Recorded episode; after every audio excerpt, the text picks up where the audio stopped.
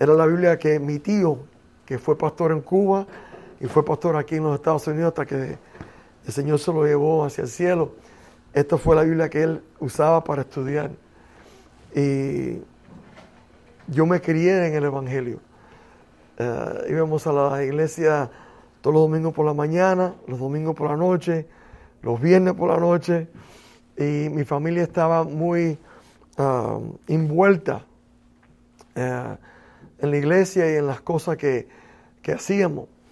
Y vi, vi muchas cosas bonitas, muchas experiencias como niño, eh, la escuela dominical, llegué a aprender acerca de la palabra de Dios, pero también vi cosas que, que ah, hirieron y causaron que en un momento en mi vida yo me apartara del Señor y le huí por 37 años porque yo no quería hacer esto. Ah, no me, no, no me, me veía, número uno, eh, ah, merecedor eh, de poder hacer algo tan, tan bello. Eh, y le oí a Dios y cogí por caminos muy oscuros. Y hace siete, ocho años estaba yo en un lugar muy, muy oscuro, apartado de Dios, y ahí Dios me fue a rescatar. Y e, esa canción que habla de la bondad de Dios, ahí en Romanos capítulo 2 versículo 4 dice, It is the goodness of God that leads to repentance. Dice que es la bondad de Dios que nos trae al arrepentimiento. Es el amor de Dios, es la misericordia de Dios. Y cuando Dios me rescató a mí hace 7, 8 años, yo no podía creer que Él ah, me amaba de la manera que Él me ama. Yo no podía entender eso, porque yo tenía una, noción o un entendimiento acerca de Dios que estaba equivocado. Y eso es lo que muchas veces hace la religión. La religión no es lo mismo que una relación con el Señor. La religión muchas veces nos aleja de tener una relación con el Señor. Y yo le doy gracias a Dios que, que Él no se, eh, no pensó menos de mí, que Él no dijo, bueno, José, te di tu oportunidad, me rechazaste tantas veces, te voy a soltar, se acabó lo que yo tenía con usted. Doy gracias a Dios que el amor de Él es algo increíble mucho más de lo que nosotros podemos imaginarnos. Ah, y le doy gracias por el privilegio de poder estar aquí con ustedes. Como dije, esta Biblia eh, le pertenecía a mi tío y él falleció hace mucho tiempo. Y cuando el Señor me rescató, eh, yo fui a hablar con una de sus hijas y quería saber si ella tenía libros de él, Biblias de él, estudios bíblicos de él, porque yo los quería.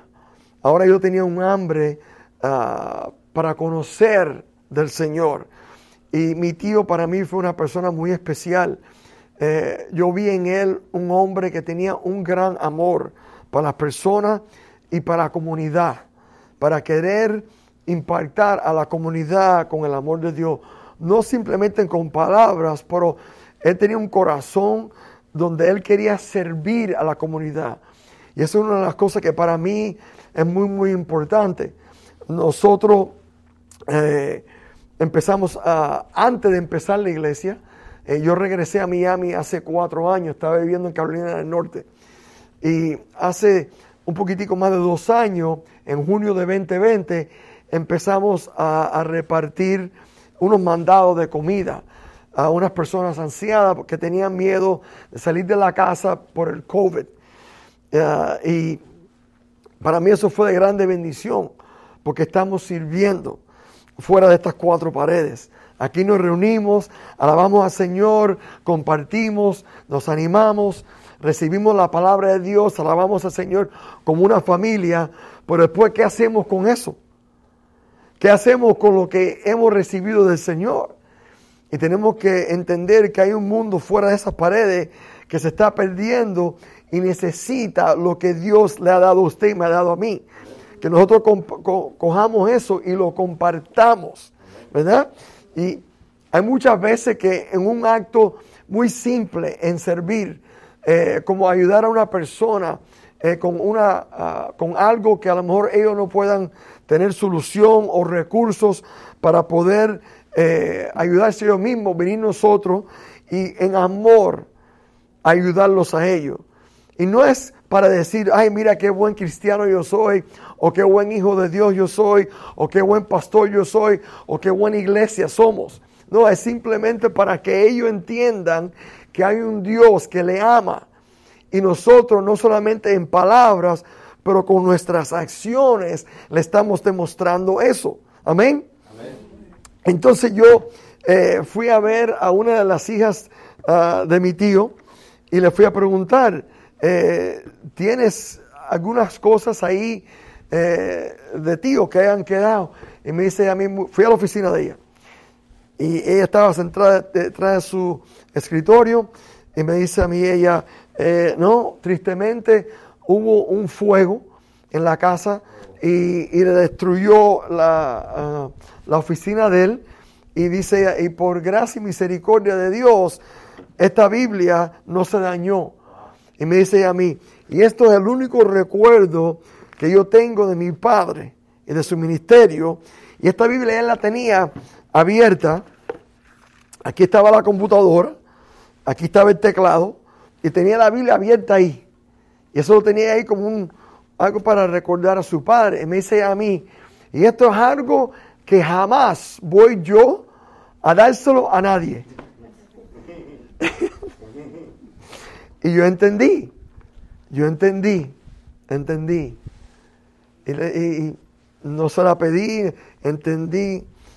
Pero de repente, yo estaba sentado como allí, de repente el Espíritu Santo cae sobre ella. Y ella empieza a llorar, y a llorar, y a llorar, y a llorar. Cierra la Biblia. Y me dice, coge. Porque ha llegado tu tiempo. Es tu tiempo de continuar lo que mi padre empezó en predicar el Evangelio. Y yo estaba sorprendido. En una, en una parte mía estaba sorprendida, pero la otra parte mía entendía que era Dios el que estaba obrando. Y ella me adió, me abrazó. Fue un momento muy, muy, muy emocional y, y, ah, cada vez que, que, me piden hablar y yo hablo, predico en español, la, la traigo conmigo. Eh, porque es de grande bendición para mi vida. Eh, el legado que he recibido yo.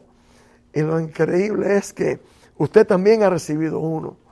Cada persona que está aquí ha recibido del Señor no solamente su salvación, no solamente eh, todo lo que Cristo nos, nos dio, ¿verdad? Por lo que Él hizo en la cruz, pero también usted y yo tenemos un llamado usted y yo tenemos talentos que Dios nos ha equipado a nosotros. No es solamente el pastor, no es solamente el evangelista, no es solamente el profeta, el maestro, el apóstol, los que tienen talento, los que tienen un llamado, todos los hijos de Dios, todas las hijas de Dios. Tenemos talentos y tenemos un llamado del Señor. Dice Pablo eh, eh, escribiéndolo a los Corintios, que todos tenemos el ministerio de reconciliación. Todos, todo hijo de Dios, toda hija de Dios tiene ese ministerio. Usted y yo hemos recibido algo increíblemente precioso que no es para que usted y yo nos quedemos con él. Es para que usted y yo vivamos en él, pero que lo compartamos es esa bondad que lo llevó usted y a mí al arrepentimiento. Es esa misma bondad que va a llevar a muchas personas que están fuera de estas paredes, que cuando ellos vean a través de su vida, a través de lo que usted habla, a través de la manera que usted y yo vivimos, ellos van a ver, van a probar de la bondad de Dios. Amén. Nosotros estuvimos repartiendo comida por seis meses. Y no le decíamos nada a las personas que le estábamos dando la comida, era toda la semana. No le decíamos que era una iglesia, que éramos una iglesia, no le decíamos que éramos que éramos ministros, nada. Era simplemente querer bendecir. Punto. Y me acuerdo que empezamos en junio y en diciembre eh, a las personas a quienes les servimos son personas mayores, la mayor parte. Una señora se me acercó, porque nosotros le llevamos la, comida a ellos, el mandado. Se me acercó una señora, me dice, ¿te puedo hacer una pregunta? Y digo, sí, ¿qué, qué me quiere preguntar? Me dice, esto que ustedes están haciendo y, llevan meses y meses haciendo. te, puedo, hacer una pregunta, ¿Tú, ¿Tú, eres como algún pastor o algo, algún ministro. Y yo me eché a reír porque de la manera que ella me lo, me lo preguntó. Y yo le decía, yo, yo, yo sí soy un ministro. Y después le dije, déjame ver si puedo, eh, ¿cómo se dice esto en español? En inglés se dice, yo le dije a ella, I hope you won't hold this against me. Le dije a ella en inglés. En español es como que quiere decir que no espero que usted eh, aguante eso en contra de mí, que yo soy un pastor. ¿Me entiende? Y ella se rió, nos reímos los dos. Y una de las cosas que para mí es muy, muy importante es que cada uno de nosotros, ah, ¿cómo es la palabra? Reconozcamos. Reconozcamos, muchas gracias. Reconozcamos que no estamos aquí por casualidad. Cada persona que está aquí, usted y yo, estamos aquí específicamente porque es parte del plan de Dios para este tiempo. Eso es una de las cosas que yo quiero que usted cuando salga por esta puerta entienda. Usted no está aquí de casualidad. Usted y yo estamos vivos en septiembre del 2022 porque Dios lo tiene usted y a mí como parte de su plan para este tiempo. Yo sé que usted puede estar pensando, pero José, yo no tengo ningún entrenamiento, yo no tengo... Y puede empezar a poner 20 mil razones por qué usted cree que usted a lo mejor no... Pero le quiero decir que está equivocado. Dios no se equivoca. Dios tiene un plan para su vida. Y una de las cosas que yo quiero es que usted salga de aquí y que usted vaya y comparta un tiempecito, un tiempo con el Señor y pregúntele, Dios mío, lo que José estaba diciendo es verdad. Lo que José compartió hoy por la mañana acerca de mí es verdad, Señor. Es verdad que tú no has acabado conmigo todavía. Es verdad que tú tienes un plan para mi vida ahora. Es verdad que tú me quieres usar a mí hoy para traer ese reino a este mundo, Señor yo quiero que usted tenga esa conversación con el Señor. Porque Dios le va a dejar saber a usted que sí. Y lo increíblemente, si usted está dispuesto a rendirse, Dios le va a enseñar cosas a ustedes hoy en día, en medio de este mundo que está virado al revés.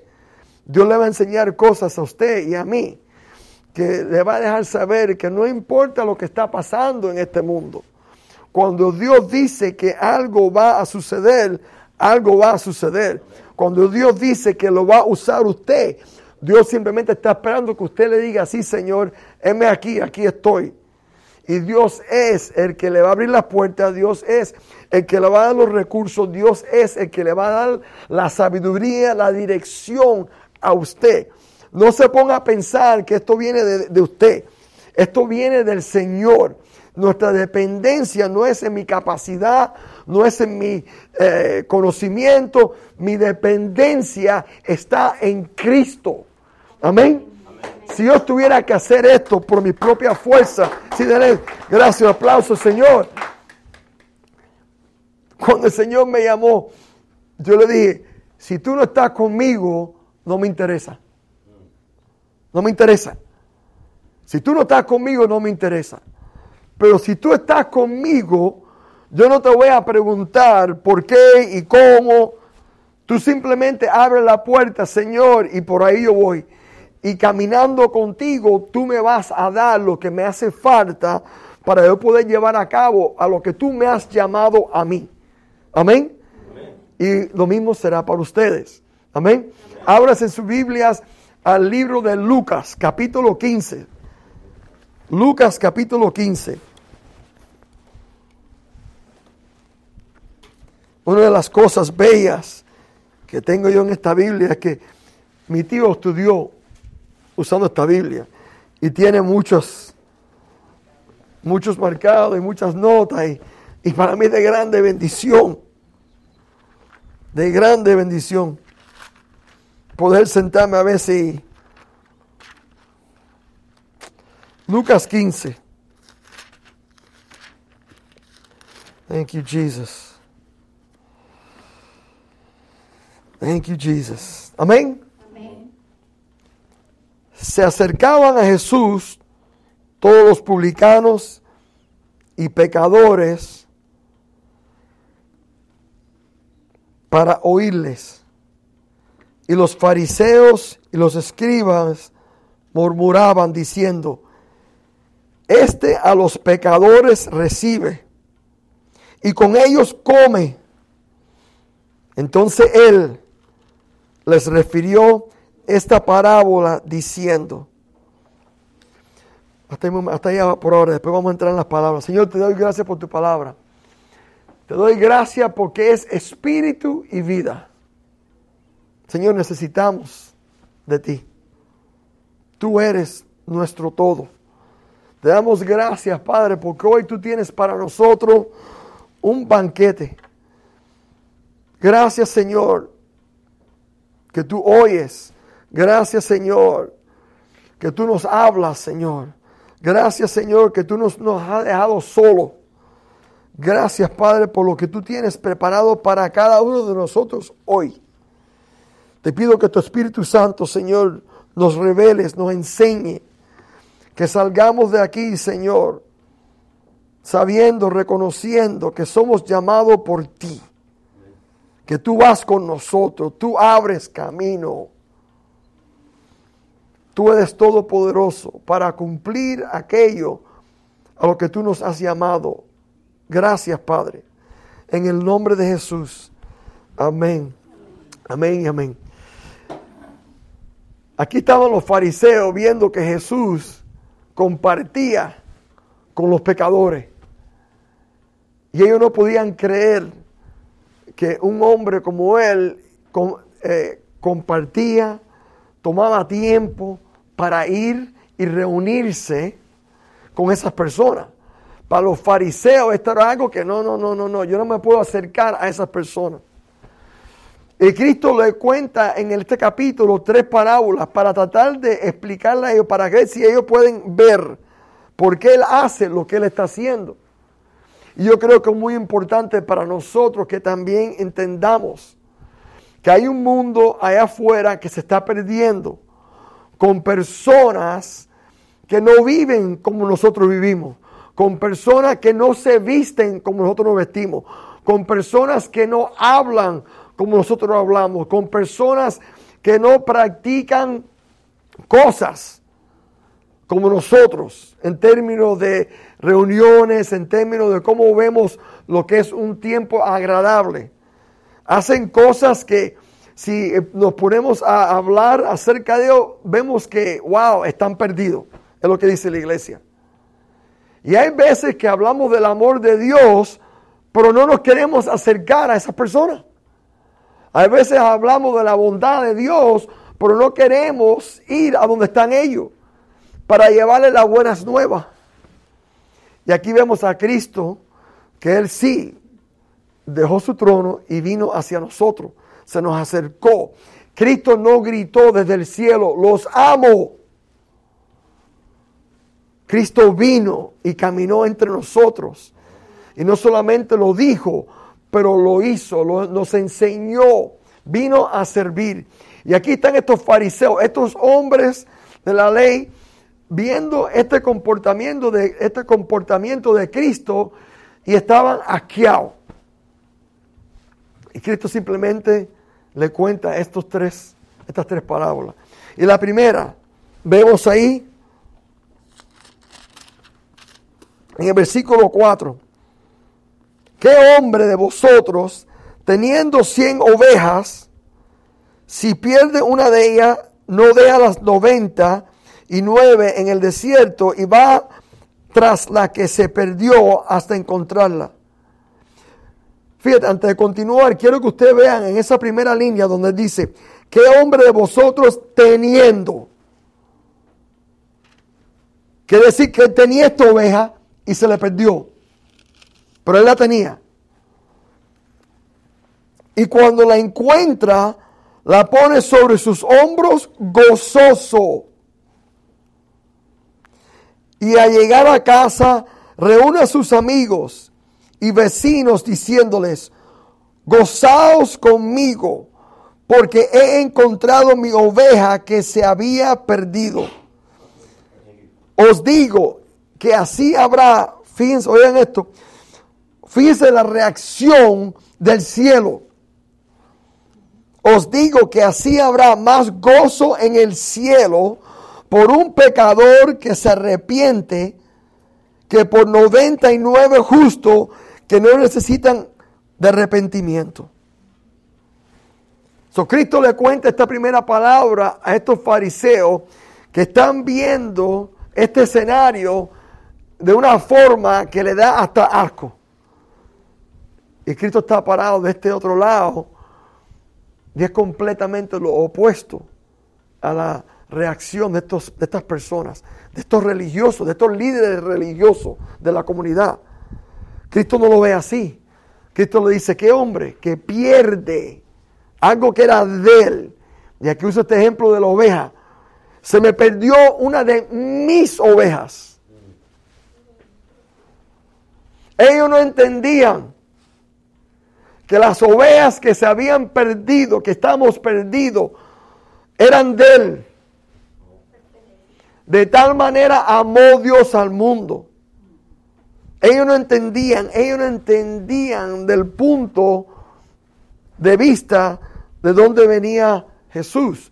Ellos no entendían la, la, condición humana. Ellos no entendían que Él vino a rescatar lo que se había perdido.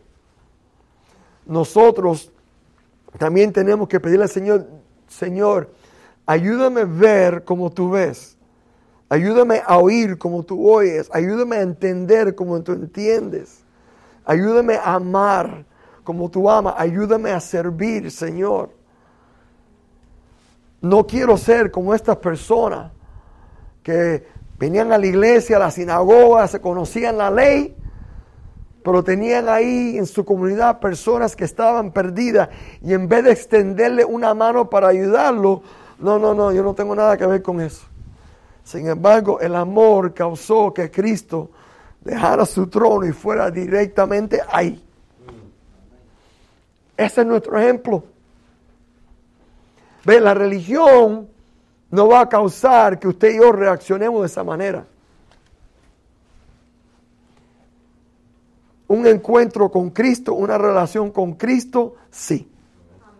Cuando usted y yo estamos continuamente caminando con el Señor y probando de su amor y su, misericordia y de su gracia y de su bondad, no hay otra forma más que expresarla, que darle gracias a Dios, alabar a Dios y reconocer, yo tengo que dar de lo que he recibido. Porque es algo que fluye de una abundancia que no me puedo quedar con él. Dios me rescató a mí lo rescató a usted para que usted y yo demos lo que estamos recibiendo del Señor. Continuamente. Continuamente. Una de las cosas que me encanta a mí hacer en la iglesia es, nosotros tenemos un tiempo para los testimonios. Porque me encanta oír lo que Dios está haciendo. Dios está haciendo cosas todos los días, todos los días, a cada momento del día. Cuando usted y yo estamos caminando con el Señor, cuando usted y yo le llevamos nuestras peticiones, nuestros deseos, nuestras situaciones, nuestros problemas Señor, Dios oye y Dios obra. Cuando usted y yo se las entrega, mira Padre, aquí está. Dios obra. Y después usted y yo tenemos el privilegio de ver la mano de Dios moverse a nuestro favor. Y después, qué gozo, porque la Biblia dice que una oración contestada trae gozo. ¿Qué hizo este hombre? Cuando encontró su oveja que se le perdió, le trajo gran gozo. ¿Y qué hizo él? Llamó a todos, sí, no, la recogió, se la puso en el hombro, llegó a su casa y llamó a sus amigos. Él quería compartir ese gozo. No lo podía sostener, no lo podía aguantar. No se podía quedar con él para sí mismo. Llamó a sus amigos. Y uno dice, pero esto es algo tan simple. Hay veces que personas me dicen a mí, no, es que mi testimonio de verdad no es nada del otro mundo, es chiquitico. eso es algo increíble. Que el Dios del universo esté tan atento a lo que usted y yo estemos pensando. Que ese Dios del universo está atento de hasta la cosa más pequeña, más chiquita que cruza por mi mente. Y que Él me quiere dejar saber, José, ya lo vas a resolver. Y yo me pongo a pensar, tú estabas poniendo atención a ese pensamiento que yo tenía chiquitico. Ese es el Padre que tenemos. No es un Dios que está ahí afuera en el espacio y que bueno, a lo mejor algún día lo voy a llegar a ver porque me entregué a su hijo y hasta que llegue al cielo. No. Dios quiere caminar con usted y conmigo todos los días para que su vida sea un testimonio continuamente, para que usted y yo podamos compartir con personas que no tienen esperanza, con personas que no tienen soluciones, decirle, mira, yo sé que tienes un problema, yo no tengo la solución, pero te quiero introducir a uno que sí, a uno que te ama y a uno que tiene la solución para tu problema. Y entonces, ¿qué es lo que hacemos usted y yo? Usted y yo simplemente cogemos a las personas con amor, le compartimos lo que hemos recibido y lo apuntamos a Jesús. Déjame introducirte a aquel que puede. Yo no puedo. Yo simplemente te voy a introducir al que puede. Ese es un gran privilegio que usted y yo tenemos ese tipo de ministerio. Su testimonio es muy importante. Lo que Dios ha hecho y está haciendo en su vida es muy importante. Usted debe compartirlo cada vez que Dios le dé una oportunidad. Usted se debe despertar por la mañana y decir, Dios mío, ¿qué tú vas a hacer conmigo hoy? ¿Qué vamos a hacer nosotros hoy? Yo me despierto así. Porque cuando yo andaba en el mundo, en la oscuridad, yo le di al mundo 100%. 100% cuando el amor de Dios me encontró, yo no podía creer que Dios quería algo conmigo. Menos, yo no podía creer que Dios todavía tenía pensamientos sobre mi vida para que yo lo sirviera. Yo estaba contento que Dios me rescató, pero que Él todavía, que Él no sabía eh, que él todavía tenía, José, todavía tengo planes contigo. Eso para mí fue algo bien grande. Y hasta hoy en día todavía sigue siendo algo bien grande para mí. Le digo que Dios lo tiene con usted. Olvídese de lo de ayer. El diablo quiere que usted sí se olvide, que usted se recuerde de lo de ayer, que no se olvide. Pero Dios quiere que usted se olvide. Dios dice en su palabra que cuando Él nos perdona, que Él no se acuerda, Dios no se lo saca en cara. Cuando este pastor encontró a su ovejita, él estaba tan contento, ¿verdad hermano? Que se la puso en los hombros. Él no se metió cinco minutos ahí diciéndole a la oveja lo malo que era. Él no se metió ahí media hora dándole un discurso de teología. No. Él estaba contento porque rescató a una de sus ovejas que se le había perdido. Ve, sin, sin Jesús, nosotros estamos abiertos a la muerte por causa del pecado. esa ovejita no tenía ninguna oportunidad de poder sobrevivir, porque lo que le esperaba allá afuera era muerte, sea por falta de agua, por falta de comida, que se la comiera un animal. Usted y yo estamos, y el mundo está igual. Sin ese rescate del pastor, no hay esperanza. El pago del pecado es muerte. Pero para todos aquellos que reciban el regalo de Cristo, es vida y vida en abundancia. Es una vida eterna que empieza desde el momento que usted y yo decimos, sí Señor, nos agarró, nos puso en los hombros. Y lo increíble es que hay un gozo en el corazón del Señor. Fue una cosa que a mí me sorprendió. Cuando Dios me rescató a mí, yo vi un gozo en Él. Ve, a mí muchas personas habían comentado que a mí Dios me iba a tener que castigar, que a mí Dios me iba a traer, a, me iba a regresar a casa, ¿me entiende? Porque algo malo me iba a pasar. Todas las cosas que las religiones quieren decirle a usted. O no, Dios va a tener que reventar a ese para traerlo para atrás. Dios va a tener que castigarlo, Dios va a tener que darle una enfermedad, debe estar enfermo porque debe estar en pecado. Es la bondad del Señor que nos trae a usted y a mí al arrepentimiento. Amén.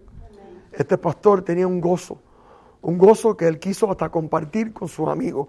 Y Cristo habla ahí, terminando esa palabra, que en el cielo, en el cielo, hubo gran gozo porque encontró a ese pecador. Amén. Ese es el corazón de Dios para usted, para mí y para la humanidad. Vemos otra parábola de la moneda.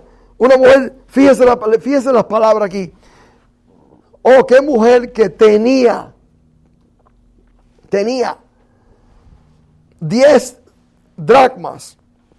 Se pierde una dracma, no enciende la lámpara y barre la casa y busca con diligencia hasta encontrarla. Fíjese, busca con diligencia hasta encontrarla. No hay nadie que se le pueda escapar al amor de Dios. Todo el mundo va a tener la oportunidad de oír, Dios te ama. Cristo vino por ti.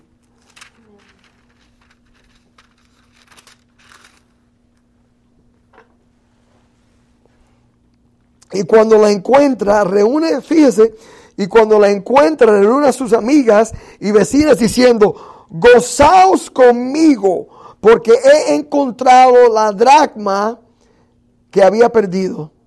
Así os digo que hay gozo delante de los ángeles de Dios por un pecador que se arrepiente. Usted tiene gran valor para Dios. Esa morena tenía un valor. La mujer la buscó porque tenía esa manera un valor. Usted tiene un valor para Dios. Cada persona que yo y usted vemos en la calle cuando estamos caminando, todas esas personas tienen un valor para Dios. Cristo vino para dar su vida por el mundo. Ahora usted puede estar pensando, sí, pero hay personas que son difíciles. Y usted está pensando de quién es esa persona ahora. O alguien le hizo algo a usted, o algo pasó, y Toda persona tiene un gran valor para Dios. Mi corazón, Señor, ayúdame, enséñame a poder perdonar. Enséñame a ver ese valor que tú ves, que causó que tu hijo dejara su trono, se pusiera esta carne y caminara con nosotros Ayúdame, Señor. Porque lo voy a ser sincero, sin la ayuda de Dios es imposible. Es imposible. En Efesios, en el capítulo 2, Pablo le habla a la iglesia y le dice que Cristo, por lo que él hizo en la cruz, una de las cosas que él nos dio fue que esa muralla que habría entre los judíos y los gentiles se cayó. Ya no había división. Eso fue lo que hizo Cristo. Porque en Cristo hay unidad. No hay división. La división no viene del Señor. Y tristemente, hoy en día vemos que uno de los días más segregados, ¿verdad? Que está todo el mundo separado, es el domingo. Es el domingo. Hay, hay 50 mil diferentes iglesias, 50 mil diferentes denominaciones. Estamos súper divididos. Nosotros mismos hemos puesto paredes otra vez que Cristo tumbó y estamos nosotros poniéndolas. Entonces queremos ir al mundo y hablarle del amor de Dios y el mundo nos ve y dice, pero si ustedes mismos no se, ustedes mismos no se llevan, están más divididos que yo no sé qué.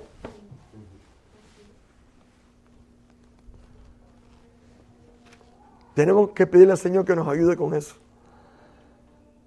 Yo llevo ya unos meses eh, meditando en esto. Tenemos que pedirle perdón. Señor, perdóname. Perdóname mi prejuicio. Perdóname mi racismo. Perdóname mi falta de perdonar, mi falta de, de amar como tú amas, Señor. Yo te pido perdón. Sáname, Señor. Ven a mi corazón, a esa parte de mi corazón que a lo mejor todavía está herido por alguna experiencia que estuve. Me hace falta que tú vengas, que tú me la cortes, que tú me la quites, que tú me sanes. Para que esa pared que yo he puesto entre yo y otro hermano sea derrumbada. Le voy a decir algo que es imposible tener unidad sin la ayuda del Señor. Pero empieza, hermanos, con un arrepentimiento. Cuando nosotros reconozcamos lo que nosotros hemos hecho para ayudar a darle ese ladrillo al enemigo para que ponga esa pared entre yo y un hermano. Señor, perdóname por darle esos ladrillos. En volver a crear esa pared que Cristo derrumbó. Yo lo creo con todo mi corazón. Que no no, va a haber que predicar mucho. No va a haber que hablarle mucho al mundo cuando el mundo vea que los hijos y hijas de Dios se amen el uno al otro. Cuando esas paredes caigan y se vean a la iglesia, gente de todo color, de toda lengua, amándonos.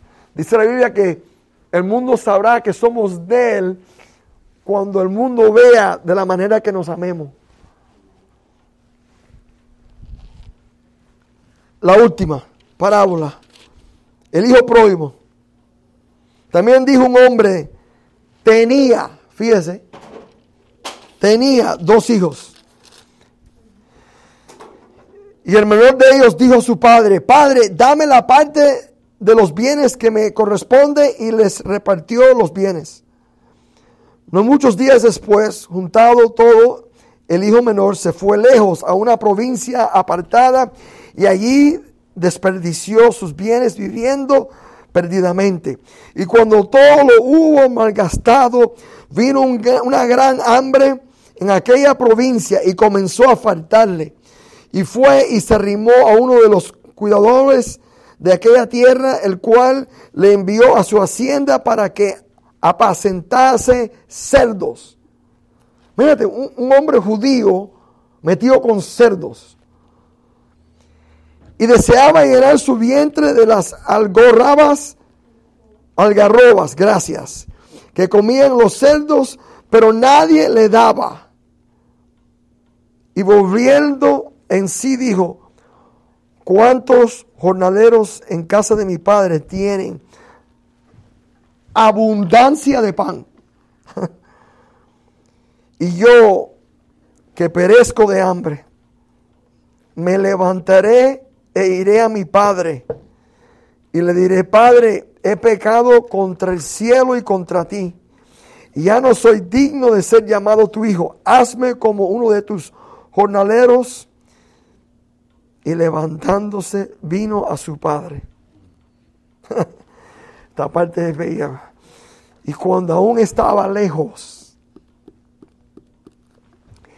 y cuando aún estaba lejos,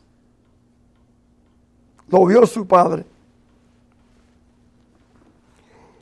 Y fue movido a misericordia y corrió y se echó sobre su cuello y le besó. Su hijo que estaba embarrado de todas las cosas que estaban alrededor de esos cerdos. Al padre no le importó. Y él dijo, y el hijo le dijo, Padre, he pecado contra el cielo y contra ti, y ya no soy digno de ser llamado tu hijo. Pero el padre dijo a su siervo, sacar el mejor vestido, aleluya, y vístele, y poner un anillo en su mano, y un calzado en sus pies, traer el becerro gordo y matarlo, y comamos y hagamos fiesta, porque este hijo, muere, este hijo, perdón,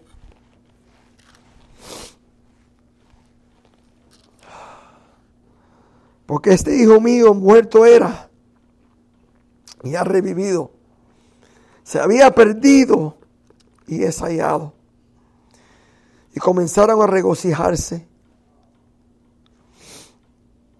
Ustedes saben que el hijo mayor después vino a, a acusar al padre porque estaba haciendo esto. Ese es el corazón de Dios. Cuando el hijo estaba lejos,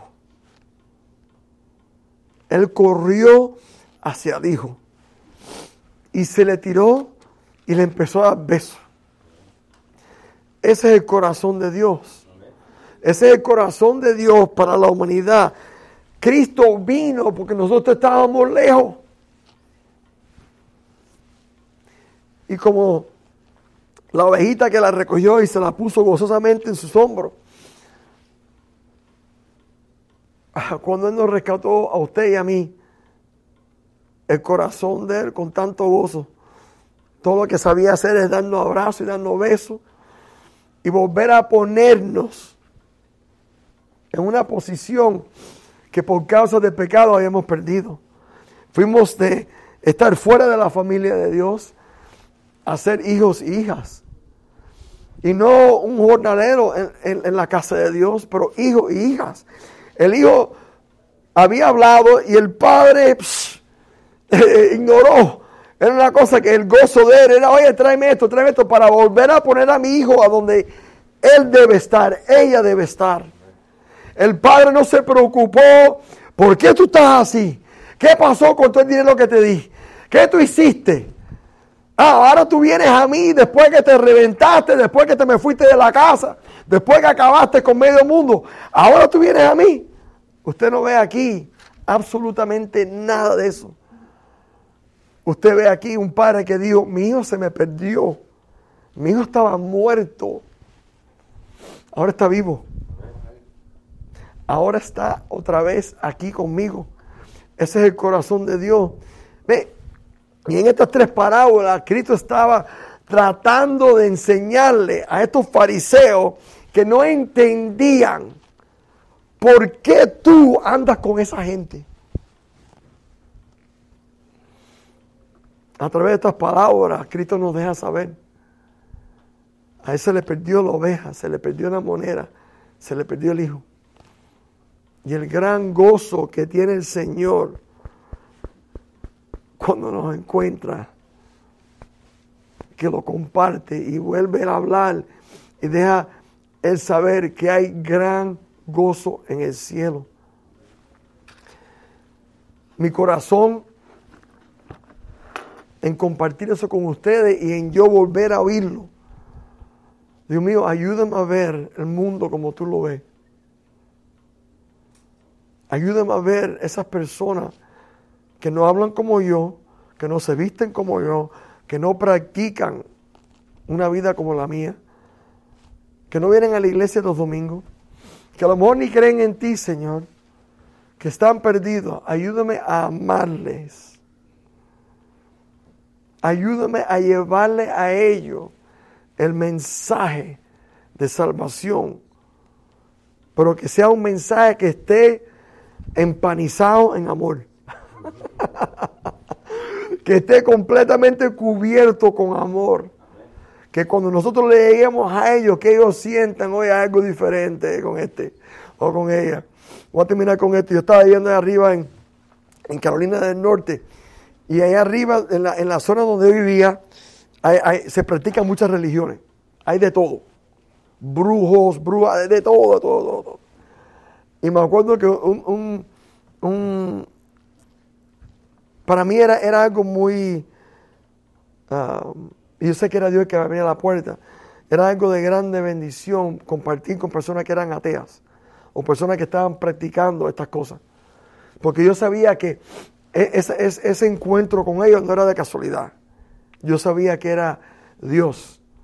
Y una de las cosas que yo siempre quería transmitirle era que ellos se fueran sabiendo que Dios la amaba y arrascándose la cabeza.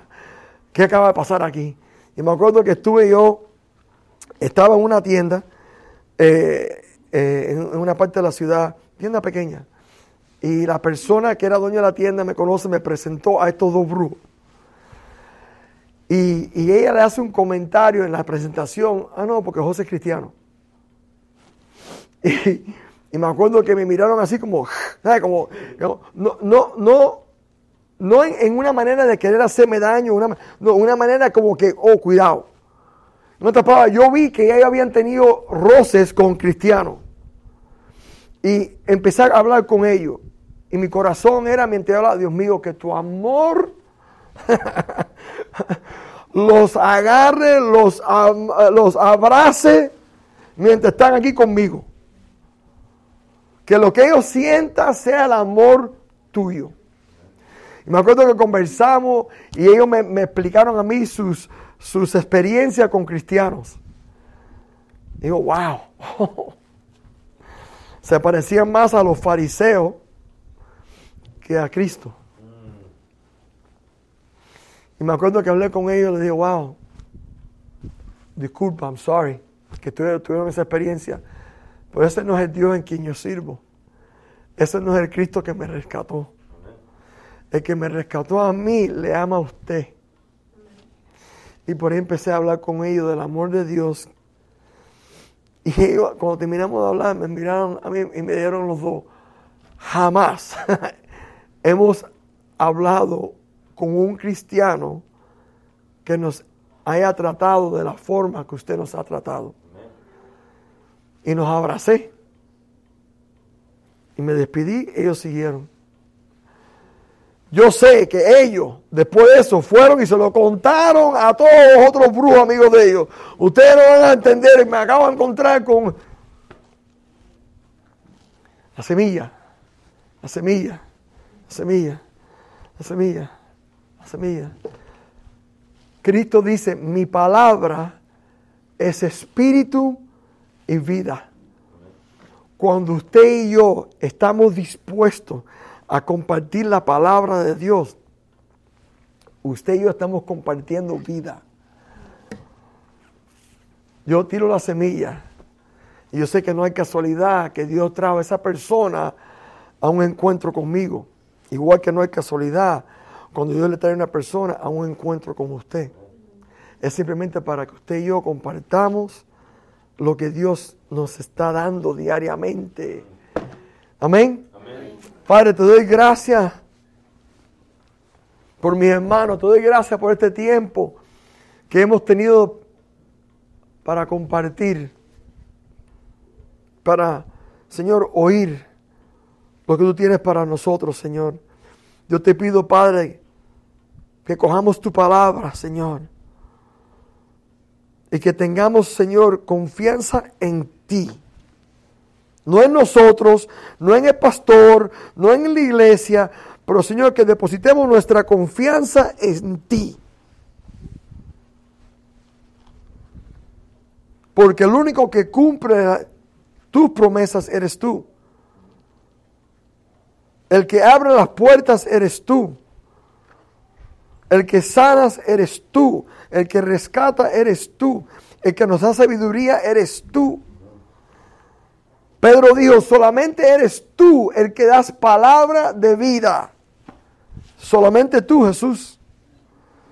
Padre, en este día, Señor, te pedimos perdón, Señor. Te pedimos que tú vengas, Padre, que tú vengas y sanes, que tú vengas, Señor, y nos corrija, que tú vengas y nos enseñe. Perdónanos por nuestra falta de fe. Perdónanos, Señor, por no obedecer a lo que tú nos has llamado, a, tu Espíritu Santo, que nos habla, Señor. Perdónanos, Señor, en este día.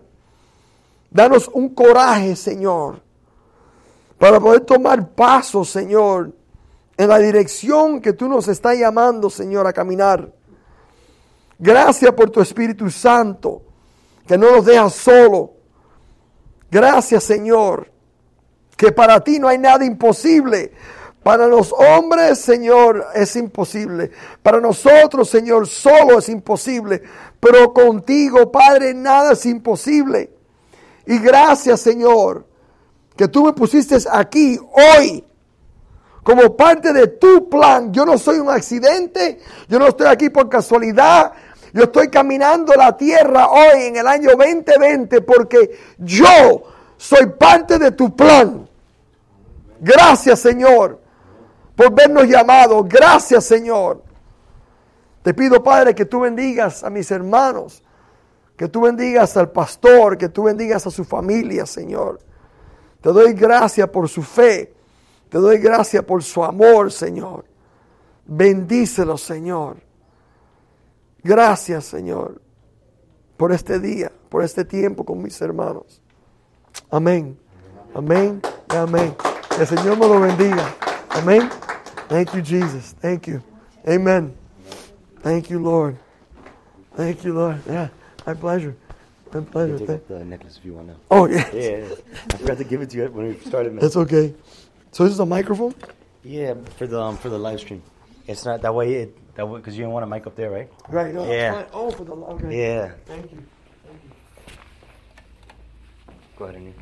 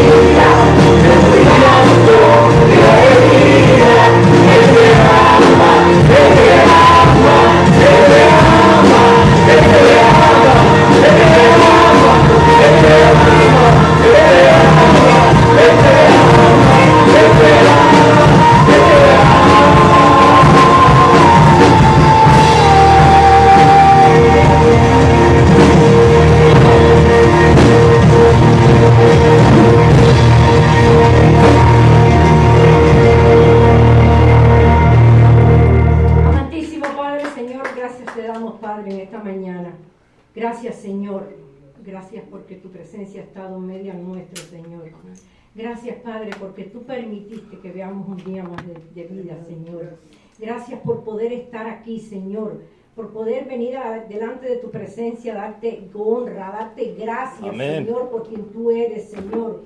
Gracias, Señor, porque hasta hoy tú has cuidado de nosotros y de nuestra familia, Señor. Oh Padre, presentamos nuestra familia, nuestras próximas generaciones, nuestros nietos, bisnietos, Padre. Que tú, Señor, ten siempre debajo de tu sombrilla y tu protección, Señor. Padre, te pedimos, Señor, y te damos gracias, Señor, por nuestro hermano eh, José que ha estado aquí con nosotros y su esposa, Señor Dios. Gracias, Señor, por él. Bendícelo y bendice a su familia, Señor Dios. Padre, te pido también que seas con mi hijo, Señor, donde quiera que él esté, que lo traigas de vuelta con bien, Señor Dios, y que tú sigas obrando y acompañándolo, Señor, y cuidando su paso y su familia, Señor. Gracias, Padre, por todos los que se encuentran aquí y por los que no han podido estar en este día hoy, Señor Dios que tú seas con nosotros. Cuídanos, Señor, cuídanos de este mal tiempo, Señor. Protégenos, Señor, como tú siempre lo haces, Padre. Padre, ahora te presentamos, Señor, la mamá de Julio, Padre Dolores, y el tío de los niños, Señor, René, que se encuentra muy malito, Señor. Pero los ponemos en tus manos, Señor. Y sabemos, Señor Dios, que tú obras, Señor, que tú eres el médico por excelencia, Señor Dios. Gracias, Padre, gracias por todo, Señor. Ahora devuélvenos a nuestros hogares, Señor, y cuida para que nosotros podamos estar aquí la semana que viene, Señor, para darte honra y, y gloria, Señor. Todo esto lo pedimos en el nombre del Padre, del Hijo y del Espíritu Santo. Amén. Gracias.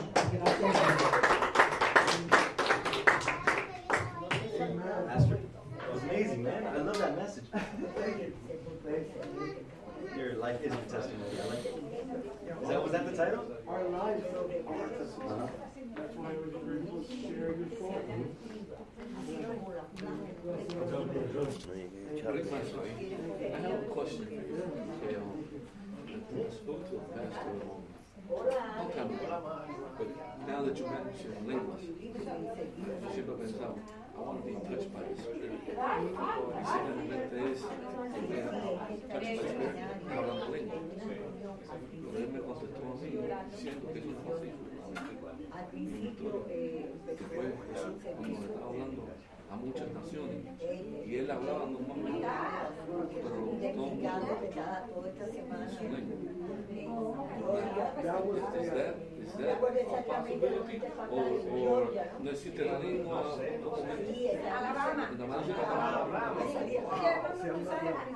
as a matter of fact, if we go to the book of Corinthians, you'll see the Apostle Paul addressing the church in Corinth on how it's supposed to be the church. So it's not, it wasn't a one thing. It was a thing that happens in the church. Go to the book of Acts. Yeah, read the book of The first three chapters are excellent. Yeah, read the book of, read the book of Acts, okay? And when your pastor gets back, have, have a, a talk about the three books, the first two or three books of Acts. Read it, because it's something that, it's a gift from the Father. That's the way Jesus described it. And it's still very active today. Amen? No, y también me había dicho que cuando uno habla lengua, si no hay nadie que lo interprete, está hablando por poco. And once again, the Apostle Paul, he, has- he, he describes that and he addresses that in the church. There, there, is a praying in tongues that is for you. It's Only you understand. Only- It's- no, no, you don't- I don't, I don't understand. There's a praying for you. It, it literally is him interceding on your behalf when I worship or when I pray God. Now then there's also another one when it's a message for the church. In other words, God to speak to the church. So there's one person that brings it in, in tongues, and then there's an interpreter. So the Apostle Paul, in, in, in, this conversation with Corinthians, addresses all that. So if it was a one-shot deal, then why would the Apostle Paul be addressing it and correcting it in, in, in, in the new churches? You see? So read the book of Acts and talk to your pastor. Okay. Okay? Thank you for everything. All right, It was thank a you for pleasure. everything. It was a pleasure. Nice meeting you. It was a pleasure. A pleasure. Where's your church at? We are, we rent a hall, you guys do? Okay. We are on Southwest Sixty-seventh Avenue What's it called? in Sunset, in Amor. Amor? Amor Church. We just started two, we started the church two years ago. July- Really? So you guys are like brand new? Yeah, we started two years ago, July Amor?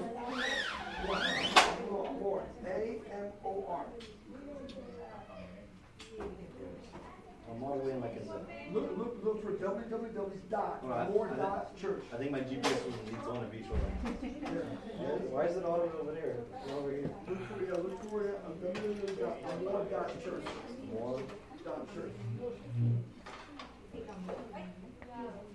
Yeah, we used to gather at night, and then